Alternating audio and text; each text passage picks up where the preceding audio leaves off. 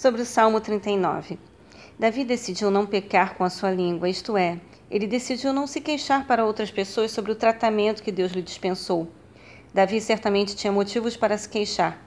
Ele era o rei ungido de Israel, mas teve que esperar muitos anos para assumir o trono. Posteriormente, um dos seus filhos tentou matá-lo e tornar-se rei em seu lugar.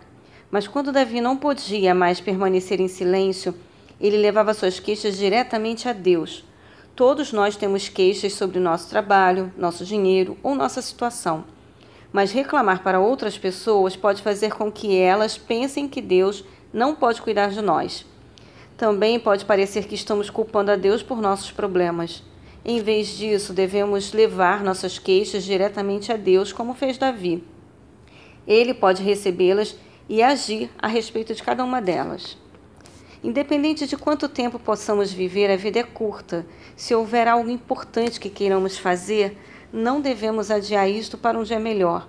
Pergunte a si mesmo: se eu tivesse apenas seis meses de vida, o que eu faria? Você diria alguém que lhe ama? É, você lidaria com uma área indisciplinada da sua vida? O que você faria? É, não negligencie o que é verdadeiramente importante, porque sabemos que a vida é curta. A brevidade da vida é um tema que está é, presente ao longo dos livros de Salmos, Provérbios e Eclesiastes. Jesus também falou sobre isso no livro de Lucas, capítulo 12, versículo 20. Ironicamente, as pessoas gastam muito tempo protegendo suas vidas na Terra e pouco ou nenhum tempo pensando sobre onde passarão a eternidade. Davi percebeu que acumular riquezas e ocupar-se realizando tarefas terrenas não faria diferença na eternidade. Poucas pessoas entendem que sua única esperança está no Senhor. O que Davi quis dizer quando pediu que Deus é, parasse de castigá-lo com o golpe de sua mão? Isso pode ser um retrato das dificuldades que Davi estava enfrentando e que fazia com que ele sentisse como se estivesse sendo golpeado.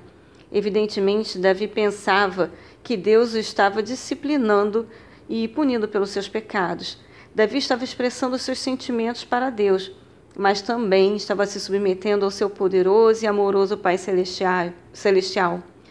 Que você também se submeta a esse mesmo Pai, Pai poderoso, celestial, que possa expressar para Ele todas as suas queixas e tenha temor ao se confidenciar com seu amigo, tenha esse temor reverente ao Senhor, porque a maneira como você expressa a sua dificuldade pode levar o outro a pecar. Então, precisamos de amigos, precisamos desabafar, principalmente se o teu amigo pode te aconselhar e te orientar na palavra, mas o único que pode resolver a sua situação de verdade e está totalmente disponível a te ouvir é o Senhor Deus. Eu peço a Deus que o abençoe nesse dia dessa forma. Um grande beijo.